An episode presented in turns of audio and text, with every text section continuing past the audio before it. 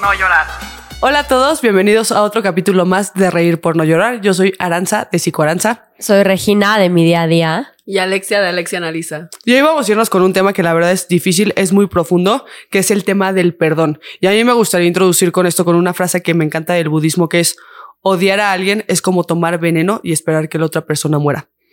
Entonces creo que el perdón muchas veces es para uno mismo, no hacia uno mismo, a veces sí hacia uno mismo, pero sí para uno mismo. A mí el tema del perdón en lo personal me encanta, o sea, porque me parece de las cosas más humanas y justo como lo decía Sara, el perdón va más hacia uno mismo. Incluso a mí, sé que va a romper un poco con esto, pero a mí incluso la palabra perdón no me gusta mucho porque viene desde una parte de juicio.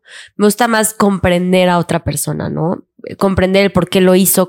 y cuando logras comprender es cuando llegas a un verdadero perdón, por así decirlo, ¿no? Y creo que tienes que diferenciar justamente, no es lo mismo perdonar que olvidar. ¿no? Exacto. Porque muchas personas, yo creo que muchas personas no, no pueden perdonar porque hay cierta sensación de justicia, de no fue justo lo que la otra persona me hizo. Y casi, casi si yo lo perdonara, significaría que lo que hizo no fue válido o que yo lo estoy justificando. Y no es cierto, viene desde, diferentes perspectivas, ¿no? Esto que decía Re, yo puedo perdonar a una persona, pero aún así decidir terminar relación con esa persona, decidir no volver a aguantar lo mismo, decidir poner un límite, pero solo para quedarme con la paz de que ya es algo que a mí no me afecta, que es algo que yo lo pude de alguna forma haber o superado o trascendido. Y ahorita justo con lo que dice Sara, justo me vino esta parte a la, a la mente, ¿no? Y voy a romper un poco con esta parte de los juicios de en cuanto al tema del perdón, pero para mí el perdón se vive desde otra perspectiva. Cuando hablamos del perdón, es justo un poquito el yo no te perdono a ti porque tú hiciste mal y yo soy la persona que te juzga y que sé que hiciste, que está bien o que está mal. Te pone como un nivel arriba cuando hablamos del tema del perdón. Por eso a mí cuando hablamos del tema de perdón me gusta más bajarle un poquito al ego, bajarle un poquito a la soberbia y ver la humanidad de la otra persona y ver el tratar de comprender. Que esto, justo como lo decías, el tratar de comprender a la otra persona no la vamos ni a justificar, ni el que la comprendas quiere decir que ahora te sigues relacionando. Puede ser el comprendo por qué hiciste esto, lejos de te perdono, porque el perdonar, como lo decía, es yo sé y estoy arriba de ti, es comprendo el por qué lo hiciste, pero aún comprendiéndolo, decido alejarme o decido poner ciertos límites porque esto me lastima. El comprender a otra persona no quiere decir justificar y en esto quiero ser muy clara. Y aparte es como un derecho un poquito al ser humanos, ¿no? A la parte de humanidad. Todo el mundo se va a equivocar. Hay una frase que me gusta mucho que saqué de otro psicólogo y voy a decir una grosería, pero así es la frase que es, no trates de atribuir por maldad a lo que se puede explicar por medio de la estupidez. ¿A qué me refiero con esta frase? La mayoría de las personas no son malvadas, sino que son estúpidas. Y para no poner la palabra estúpido sería, tienen pocas herramientas psicológicas en algún momento, ¿no? Y yo podría decir, creo que el perdón muchas veces viene por medio de la empatía, que es una gran emoción. Pero lo que le pasa a muchas personas es que cuando tienes demasiada empatía tiendes a perdonar de más. Y por eso, repito, perdonar no es justificar yo puedo entender perfectamente lo que pasaste, porque por ejemplo esto podría pasar mucho con mujeres maltratadas, ¿no? De, no, es que sabes que es que sí me pega, pero pues tuvo una infancia horrible y sus papás eran bien agresivos y su papá era alcohólico y etcétera, etcétera. Ok, puedo entender que todas estas circunstancias hayan llevado a una persona actual de tal manera, pero de todos modos yo no tengo que justificar lo que esa persona me hizo, ¿no? Y creo que muchas veces es un tema muy común en terapia. Muchas personas vienen por eso, ¿no? Y es impresionante, ¿no? Y creo que tiene que ver con resiliencia. Hay personas que es como, voy a poner el ejemplo de mi mamá en este caso. Mi mamá pues vivió con los mismos papás que sus hermanos. Espero que ninguna tía me mate, pero la verdad es que yo veo la forma en la que mi mamá visualiza su infancia y en la que sus hermanos visualizan su infancia y es completamente diferente. Es como si te estuvieran hablando de dos historias diferentes, ¿no? Eh, mi mamá se acuerda de los momentos buenos, siempre habla bien de su mamá, todo lo que hacía, todo. Y tiene hermanos que la verdad es que se van hacia la parte negativa, ¿no? Entonces, tiene que ver con resiliencia, la posibilidad de salir a través de la adversidad. ¿Por qué? Porque finalmente cuando yo estoy visualizando todo esto positivo y suelto una cosa bien importante que es la justicia, la vida no es justa. Es una de las leyes de la vida, la vida no es justa. Cuando suelto eso, siento que me libero. Yo creo que perdonarse sería como de alguna forma liberarse.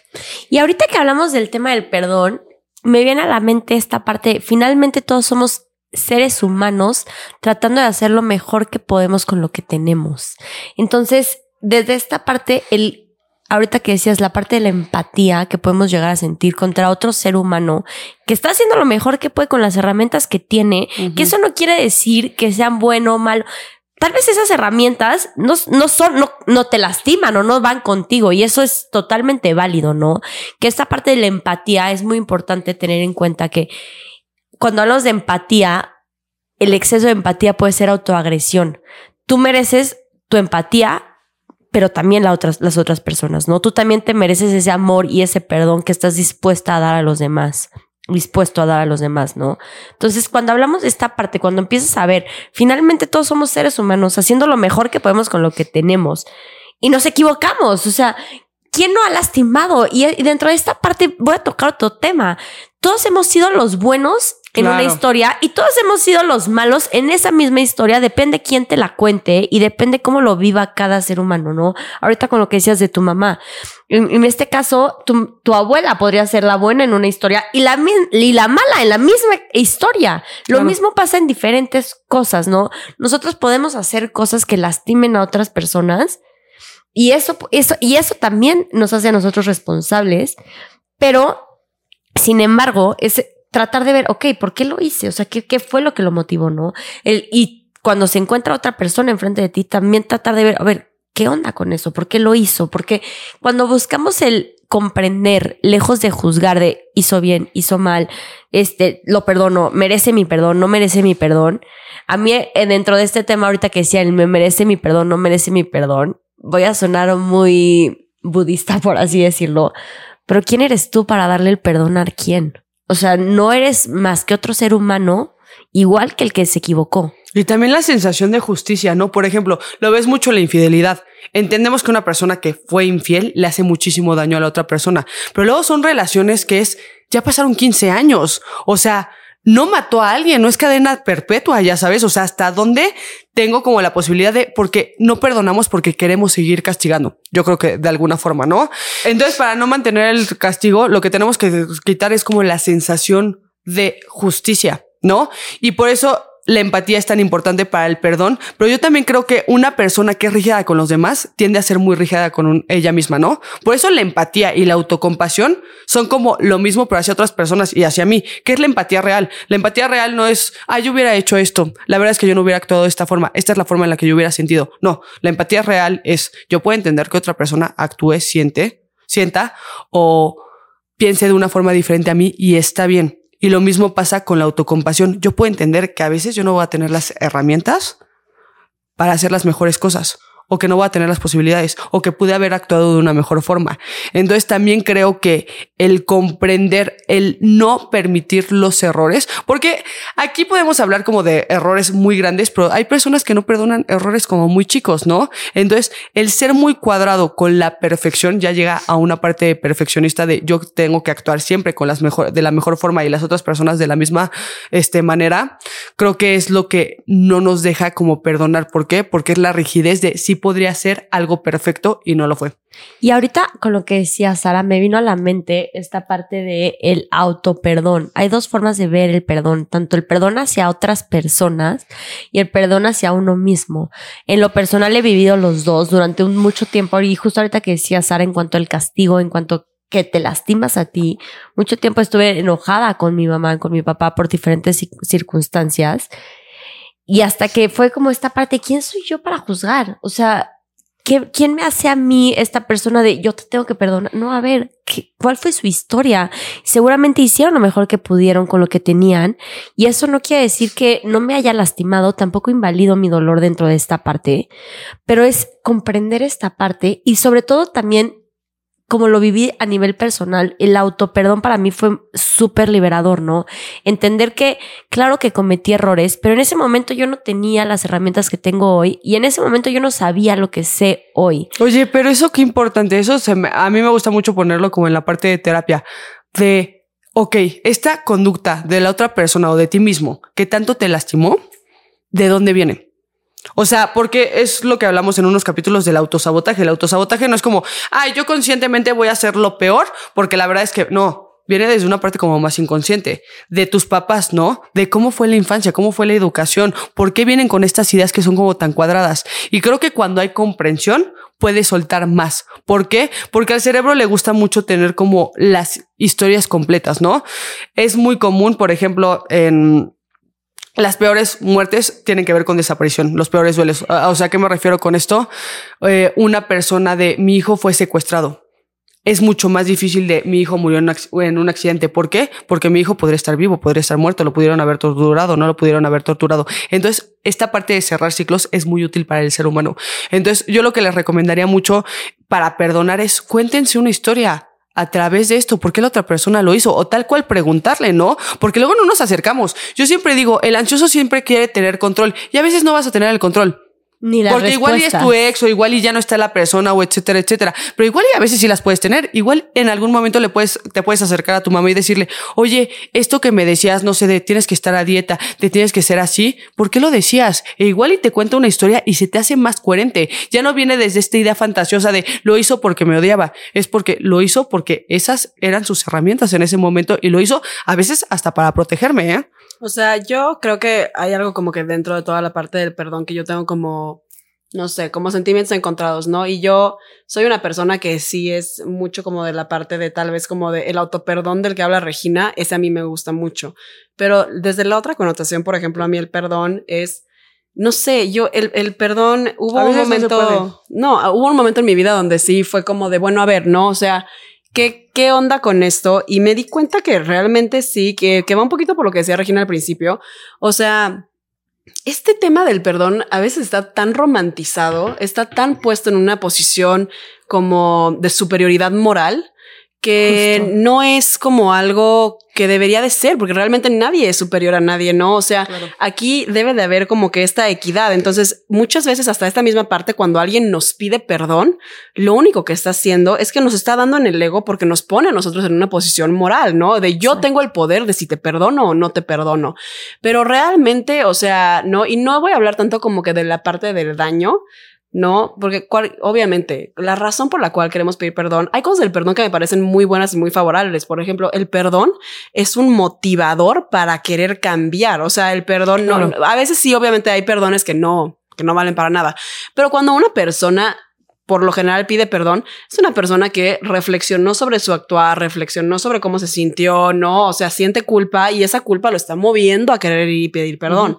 Pero no sé, yo siempre he sido de la idea y me lo preguntan luego mucho, ¿no? Como de, bueno, pero ¿qué onda? O sea, es necesario neta tener que perdonar para estar bien. Y, la verdad, perdón, yo siempre he pensado como de no, güey. O sea, no, siendo una persona que, que obviamente le ha tocado ¿no? Y regreso a la parte de que el perdón está muy romantizado, o sea, creo que como parte de, de nosotros, autoperdón como lo que decías, me hace muchísimo sentido porque es una manera de ser vulnerable contigo, es una manera de ser comprensivo contigo, cariñoso contigo, pero hay otra gran parte dentro de la connotación del perdón donde hay veces que, o sea, no, no sé, por ejemplo, repito, yo siendo una persona que ha tenido gente, ¿no? En, en, esta línea de trabajo en la que estamos, todo eso, pues hay veces en las que sí, las sesiones son eso, ¿no? Pueden ser como chisme, pero hay otras veces donde no sé, ¿no? ¿Cómo, cómo tienes a una persona que está enfrente de ti hablándote sobre cómo abusaron de, de esta persona sexualmente o dura, en la infancia, este, emocionalmente, físicamente, verbalmente, como sea? Y hay tantas personas que le romantizan el, pero es que lo tienes que perdonar. Pero es que tienes que, no puedes decirle eso a, a, una, no, hay veces donde realmente no tienes que perdonar. Oye, eso quiere decir que te quedas como, como empezó Ara con, con la frase del principio. ¿Quiere decir que te quedas con veneno? No, la manera en la que yo lo manejo, por ejemplo, con mis pacientes es, no tienes que perdonar, sobre todo si para ti el perdonar tiene que ver, como ustedes decían, con este como justificación o aceptación del daño que se hizo. No tienes por qué perdonar a esa persona, no tienes que, que, querer levantar el castigo si quieres. Es más, hasta evolutivamente, biológicamente, hace más sentido que tu cabeza quiera mantener cierto resentimiento o cierto rencor para no volverse a acercar a una situación que lo ponga en, o sea, en un daño, que le vaya a hacer daño, ¿no?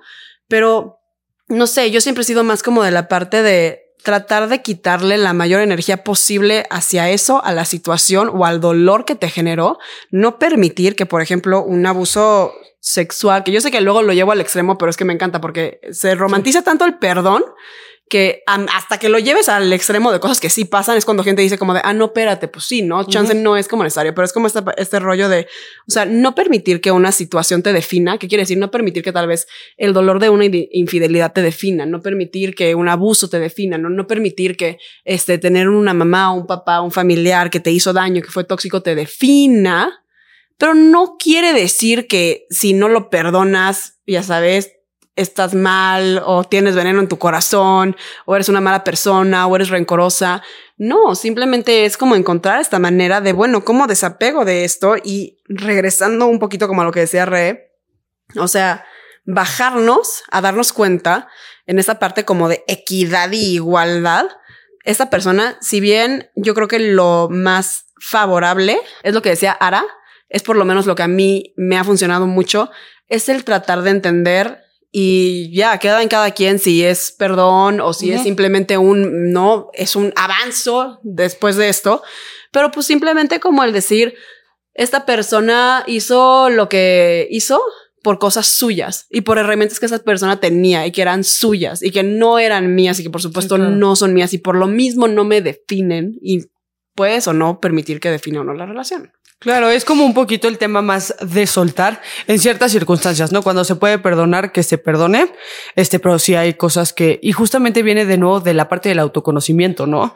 De hay cosas que van tan en contra de mis valores que yo no podría como llegar a aceptar. Y eso que decía Ale es real, nosotros tendemos por función biológica recordar más las cosas negativas que las positivas. ¿Por qué? Porque recordar en la época de las cavernas que tú me hiciste daño en algún momento, me ayudaría para que no me volvieras a hacer daño. Esa es la función del enojo. Y eso es muy bonito. O sea, yo por eso digo, las emociones como que siempre están categorizadas como emociones buenas y emociones malas. Y todas las emociones tienen una función. El enojo pongo límites, la ansiedad me preparo para lo siguiente, eh, eh, la tristeza es reflexiva. Entonces, en este caso, a veces el enojo es necesario completamente, ¿no?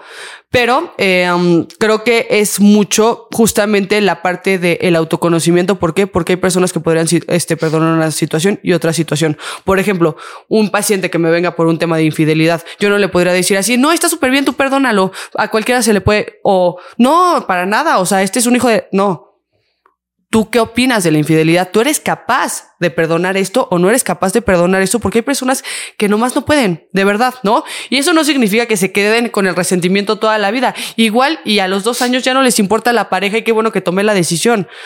Pero tiene que ver mucho, creo que también con ideas y valores, el tema del perdón. Y, y dentro de esta parte algo, algo real de lo que decían es como el perdón, el irle quitando la energía a la otra persona es finalmente liberarte, finalmente es liberador cuando hablamos del tema del perdón, cuando hablamos del tema de comprensión, cuando hablamos del tema de la empatía que va muy de la mano y de la autocompasión, cuando, cuando vemos el vamos liberando al otro, pero sobre todo nos liberamos nosotros. 100%. O sea, yo para mí, en lo personal, nunca me sentí tan libre cuando fue, ya, o sea, no tengo que juzgar.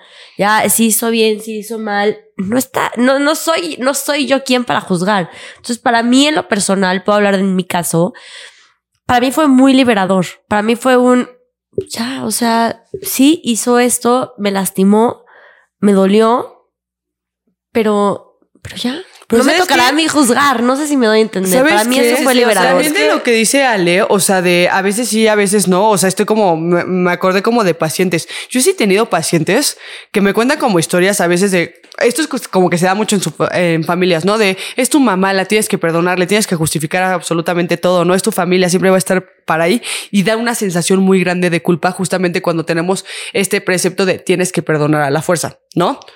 Este, entonces esa sensación de culpa nos puede llevar a hacer cosas, una emoción muy grande siempre nos va a mentir, nos puede llevar a hacer como cosas que igual y no son las mejores. Pero luego sí me ha tocado historias de pacientes, no sé si a ustedes les ha pasado, que dices, híjole, es que yo no sé si yo también perdonaría eso, ya sabes, o sea, que es una historia tan grande Es que- que a veces desde tu propio privilegio, y eso es una cosa muy importante que ahorita se mueve mucho en redes sociales, ¿no? La parte del privilegio, de decir, y entra en la parte de empatía, de decir, híjole, igual yo no sé cómo hubiera reaccionado a la misma situación, o justamente puedo entender que otra persona reaccione diferente a la misma situación. Creo que el movilizar hacia la parte de soltar eh, sería como una parte del acompañamiento que da el psicoterapeuta, siempre, pero también hay personas que, que igual les va a costar más trabajo, 100%. Es que realmente creo que sí, a ver, sí estás diciendo un punto. Sí creo que muchas veces, es que esta es la cosa, si se dan cuenta, el perdón tiene una connotación supremamente moral. O sea, y esto es porque el perdón viene también de, o sea, a ver, textos de religión, textos, o sea, institucionales. El perdón tiene que ver como con una parte tal vez más moral. Y entonces ahí es donde siento que se distorsiona un poco, porque el significado que tenemos de perdón pareciera ser más como este significado religioso. O sea, de, no, de, sí, exacto, voltea la mejilla y todo esto.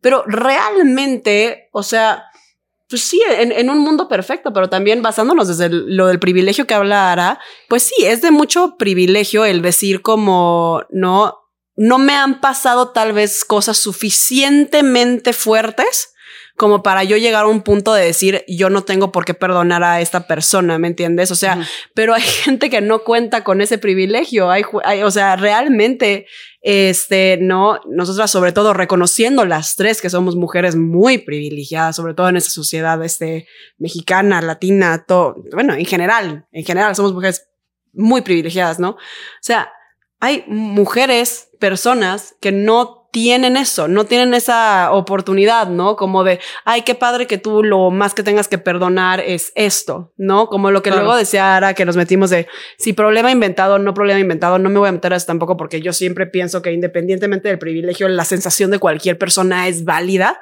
¿no?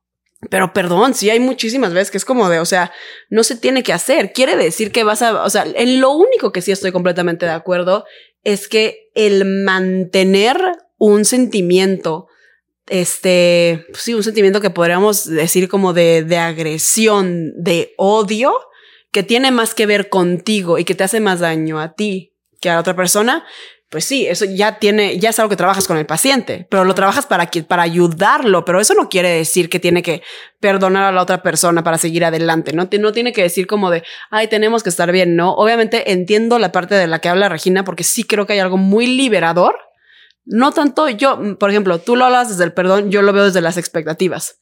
Entonces yo para mí es como, no sé, yo por ejemplo con mi papá aprendí mucho esta parte y por eso a mí yo lo uso ahora siempre en mi psicoterapia, pero porque lo aprendí yo, ¿no? El decir, o sea, no le pidas peras al olmo. Mi papá era un olmo, yo le estaba pidiendo peras y se las pedía y se las rogaba y llegó un punto donde dije, ok, entiendo quién eres entiendo quién eres y te quiero. Y no, y, sí, y sí hubo una parte de perdón hacia mi papá. Eso sí estoy completamente de acuerdo de ciertas cosas, ¿no?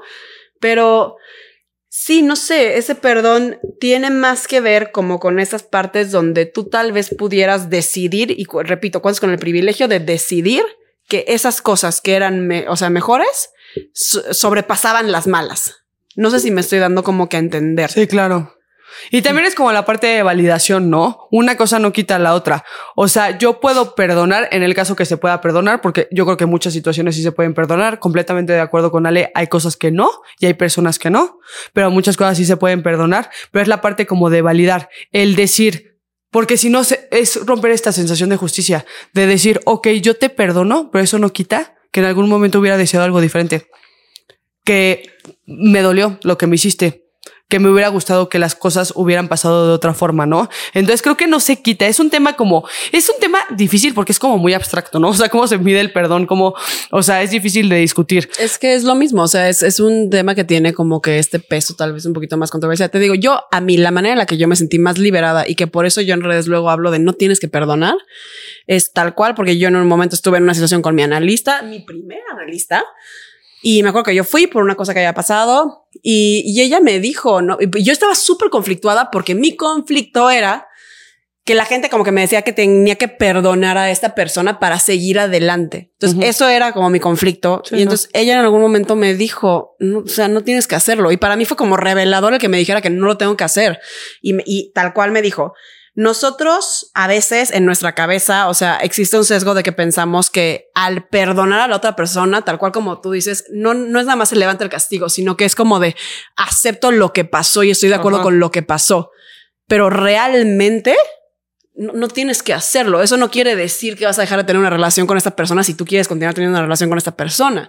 Simplemente es un tan no acepto yo este acto que ocurrió que, que perdón, no, o sea, no, no, te, no te perdono eso. Lo puedo entender, te lo puedo entender, pero no tengo por qué perdonar. Y para mí, por ejemplo, eso me quitó un peso de encima. O sea, no fue tanto como la parte de, ay, no, ya, ya lo perdoné. No, y a, día de hoy yo te puedo decir, no perdono ese acto, no lo perdono porque para mí va completamente en contra de mí.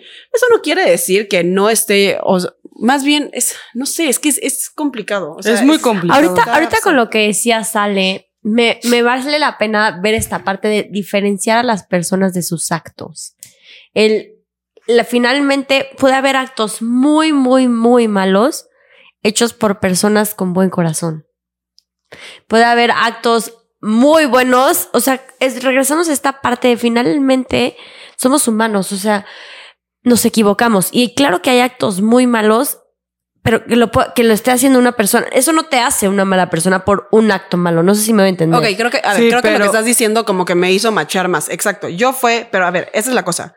Yo para mí lo liberador fue saber que no tengo que perdonar el acto, pero eso no tiene que definir ni dictar el valor que yo tengo hacia esa persona o esa persona. O sea, ¿qué quiere decir? El acto en sí no lo perdono, no estoy de acuerdo con ese acto y el yo sentir, y esto yo sé que es un sesgo, pero yo sentir que lo perdono, no sea como, no es tanto levantar el castigo, porque castigo ya no hay. Simplemente es, Es un- sensación de justicia. es como si fuera hasta un límite. Sí, exacto, como sensación de justicia. Yo, en mi pensamiento mágico, el no perdonarte para mí es una sensación de justicia de que no estoy de acuerdo con esto que ocurrió. Pero eso no quiere decir que yo deje de querer a esta persona o que yo etiquete a esta persona para toda la vida con esto. Por lo menos así no fue para mí. Sí, es como esta parte de, ok, lo entiendo, ¿no? O sea, pero es que, ¿saben también que, es fuerte? Como cuando estas cosas que ocurren, cuando nos vemos en la necesidad de que alguien nos pida perdón, viene de dos cosas diferentes, ¿no? O puede ser del... Es que no sé, es completamente diferente la persona que viene realmente arrepentida a decirte como de cometí un error, cometí un error, o sea, discúlpame, versus actos que tal vez a veces pudiéramos ver que la persona hace de una manera más consciente, Claro. son mucho más dolorosos y hace que cueste La- mucho más. eso que parte. dices de la conciencia, creo que es completamente diferente, porque yo siempre le digo a mis pacientes, en algún momento vas a incomodar a alguien, en algún momento vas a lastimar a alguien. Si yo no quiero estar en una relación, o sea, tengo el derecho de decir, por más que te lastime, yo decido salirme de esta relación, pero no es con malicia, por decirlo de alguna forma, no es como con tanta conciencia. Y esto que me decía Ale, me recordó como en una parte de pacientes, porque yo estoy muy de acuerdo de eso, de, por ejemplo, en el término violencia contra la mujer. Yo siempre digo, o sea, como que queda esta parte de no, es que ah, luego hay, híjole, unas personas que es como, no, ¿y tú por qué entraste? Y no sé qué. La validación de tú eres la víctima aquí. O sea, tú te puedes poner el nombre de víctima. ¿Por qué? Porque a ti te violentaron. Y esta parte de a mí me violentaron, en vez de verlo de justamente la otra parte de yo que, o sea, como parte de responsabilidad cuando no hay responsabilidad, porque a veces sí tenemos responsabilidad, pero a veces no tenemos ningún tipo de responsabilidad.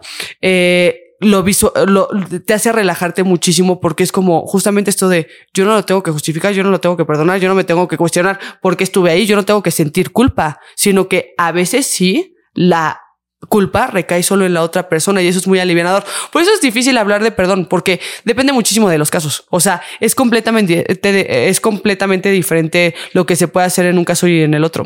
Pues es que es subjetivo y es subjetivo también de la persona, pero como te digo, luego hasta muchas veces como, repito, como el mismo perdón tiene como esta connotación de superioridad moral, pues a veces hasta que te pidan perdón alude más a tu ego de lo que alude a otra cosa, porque es como de yo tomo la decisión de si te perdono o no. Y realmente es como de, pues no, güey, sabes? O sea, no, no debería de, de ir por ahí, no es como de, o, o, por ejemplo, luego esto que vemos mucho como en parejas, ¿no? De, ah, como tú me la hiciste, yo te la puedo regresar.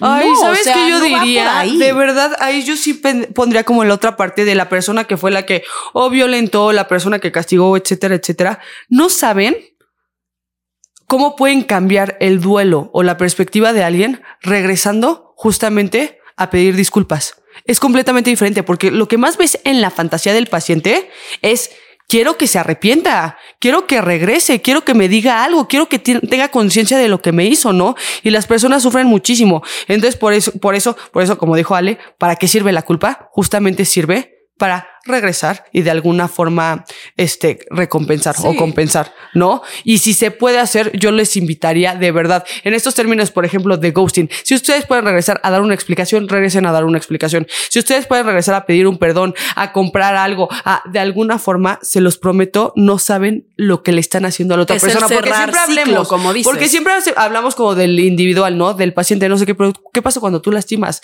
De verdad, eh, esto es mucho existencial humanismo, Carl Rogers. A mí me encanta como esta parte de, esta fra- frase me encanta. Somos lo que hacemos con lo que hicieron de nosotros.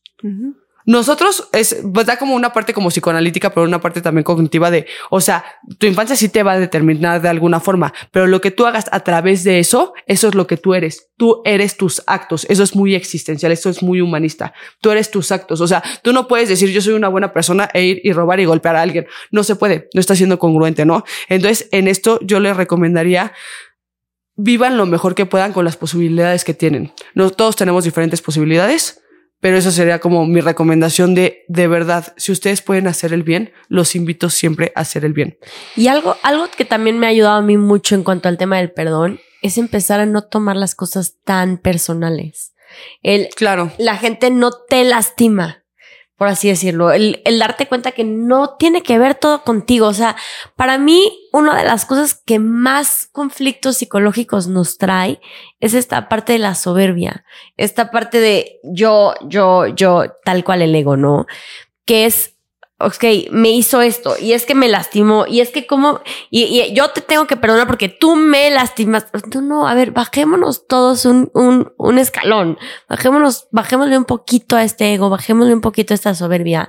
Esta persona actuó de esta manera que sí, claro que el acto me lastimó y que claro que se vamos, vamos a juzgar al acto, sí, pero la persona, a mi parecer, es pues, la voy a comprender y la voy a liberar. Puede, puede ser porque si me quiero yo aferrar, ya sea a perdonarlo o a no perdonarlo o, a- o nada más me voy a conflictuar. Entonces, ok, la persona actuó de esta manera, vemos el acto en sí, vemos, ok, me lastimó, cuáles fueron las consecuencias del acto, pero el dejar de tomar las cosas tan personales, para mí ha sido muy liberador en muchísimos sentidos, porque comprendes que cada quien da lo que tiene y habla de lo que da y, o sea, da lo que tiene y habla de lo que tiene también en la cabeza y cada, cada persona va a hacer lo que puede con lo que tiene y, es, y, y esas herramientas de esa persona no, nada tienen que ver conmigo.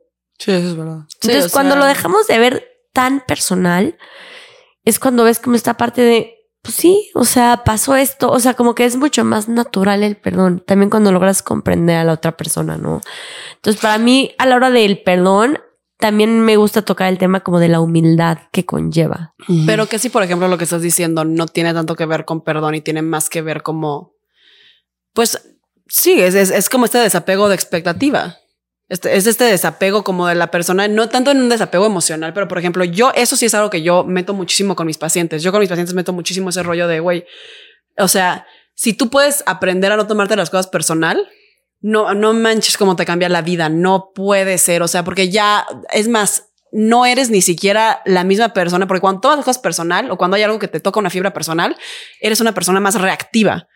Entonces, el dejar de ser reactivo no es malo, ¿no? Aunque haya gente que diga como es de débiles, es de esto. No, el dejar de ser reactivo es buenísimo para ti. Es un como de no, ah, ok, respeto tu opinión. Yo tengo esta otra opinión y ya está, no? Y yo no estoy para cambiar tu opinión y tú para cambiar la mía y, y listo. O sea, pero no sé si sea como de perdón o si sea más como un tema como de sí, como, o sea, como tal vez como de desapego, como de, de, quitar las expectativas, porque luego creo que el perdón, no sé por qué estoy atando mucho el perdón con expectativa, o sea, no, porque es como de, es que si tampoco cumpliste con mi expectativa, yo me siento mal. O sea, Justo. entonces, no sé, creo que tiene que ver también como un poquito por ahí, pero sí, completamente estoy de acuerdo con- contigo, Re. O sea, hay que aprender que la gente actúa como, como les dije, ¿no? O sea, no le pidas peras al olmo. El olmo es un olmo. O, o aprendes a querer ese olmo, ¿no? Con lo que lleva y a entender que no te va a dar peras, o vas a vivir frustrada toda la pinche vida porque vas a estar esperando peras. No las tiene, no te las puede dar, no tiene las herramientas emocionales, no tiene la, o sea, no es. Y como para irle dando un cierre al, al episodio de hoy, me gustaría platicar un poquito el- ¿qué recomiendan ustedes y cómo han vivido ustedes a nivel personal el tema del perdón? Yo creo que sí, yo tal cual como les estaba diciendo, es como quitarle esta connotación romantizada, este, y no sé, hasta a veces muy inflada del perdón. Está muy romantizado el tema del perdón. No que, pues sí, perdón, pero perdón, perdón, pero personalmente no creo que debas de, de perdonar para estar bien. Oye, si tú en ese no perdonar te das cuenta y te cachas que te está lastimando a ti, por supuesto que es algo que entonces tienes que trabajar. ¿Tienes que llevarlo al perdón? No, pero tienes que llevarlo a energía cero? Sí, completamente. Pero pues tampoco meterle como este peso. Nadie aquí es superior a nadie, nadie, o sea, todo es una equidad, ¿no? Y no hay como esta parte de, este, ah, pues entonces como tú me hiciste, yo tengo que, o sea, que regresártelo con esta cosa. Y a veces la, la misma parte del no querer perdonar, como dice, como decía, creo que Ara, o sea, tiene que ver con este, no te levanto el castigo, entonces yo me mantengo también en esa, o sea, en esa superioridad moral. Y no es así, o sea, eso lo único que va a hacer es que va a generar frustración, va a generar rencores y va a generar roces en cualquier relación. Así que, pues, sé, un poquito con eso. Yo lo que diría es validar siempre como las emociones, validar lo que sentimos, pero tratar de alguna forma sí soltar para nosotros mismos. ¿no? Ya sea por medio del perdón o no sea por medio del perdón, eh, entender que las otras personas sí, o sea, si una persona hace algo contigo es porque tú te le topaste en el camino. Probablemente si otra persona hubiera llegado después, le hubiera hecho eso a la otra persona que no tiene tanto que ver con nosotros. Hay veces que sí, y eso lo explicaré después, que es una teoría de la gestalt relacional que a mí me encanta, pero generalmente las conductas de la otra persona tienen que ver más con la otra persona de lo que tienen que ver con nosotros. Y nada más les, les diría que, eh, bueno, también, o sea, el, el no perdonar a alguien tiene una función biológica, el estar enojado con alguien tiene una función adaptativa. Entonces, creo que algo les está diciendo su cabeza, entonces valídenlo o sus sentimientos de decir igual y te está diciendo te tienes que alejar de ciertas personas y te tendrás que acercar a otras, ¿no? Entonces regresamos con la parte de movilizar todo nuestro ambiente. Siempre les recomendaría acercarse a personas que les hagan bien y alejarse de aquellas que no, porque si no, el perdón, si no tiene sentido el, el rencor, entonces no lo estamos aprovechando. O sea, ¿a qué me refiero? Yo estoy enojada para alejarme de esa persona. Si no me estoy alejando de esa persona, no me está sirviendo absolutamente nada. Pero si para algo ahí está la emoción, ya es lo suficiente y ya es inteligencia emocional. Y a mí me gustaría cerrar con esta parte del perdón y cómo a nivel les recomiendo mucho un ejercicio que yo hice que para mí fue muy sanador. Escribirme una carta de auto perdón a mí misma. Creo que muchas veces el perdón personal y muchas veces nosotros somos las personas que más nos hemos lastimado. Entonces, para mí, escribir una carta de perdón hacia mí misma, hacia mi niña interior, que ya saben que yo soy fan de la niña interior y del trabajo con tu niña interior. Hoy como adulta, ¿qué me gustaría pedirle perdón? ¿no? ¿De qué le pediría perdón? Ese ejercicio se los recomiendo mucho. Para mí fue muy liberador. Me ayudó mucho también a comprender que finalmente hice lo que pude con lo que tenía y que llegué hasta el día de hoy haciendo lo mejor que pude, ¿no? Entonces, a la hora de perdonarme a mí misma y de tener esta como autocompasión, comprendiendo finalmente cada uno de los pasos que me trajeron al lugar al que estoy, para mí fue como un abrazo y una comprensión a mí misma. Entonces yo les, les dejo con este ejercicio y muchísimas gracias por escucharnos un capítulo más. Este, yo soy Regina García. Yo, Aranza. Y yo soy Alexia Alexia Analisa y les recordamos que nos sigan por favor en nuestras redes, tanto las individuales como las del podcast. Y solamente por último, recuerden que este espacio, aunque agradecemos muchísimo que nos estén acompañando, no es una psicoterapia y no es terapia. Entonces, si alguno de ustedes sienten que les resuena esto y quieren comenzar un proceso, recuerden que es individual y con un profesional de la salud mental. Muchas, gracias. gracias. Bye. Bye. Reír por no llorar.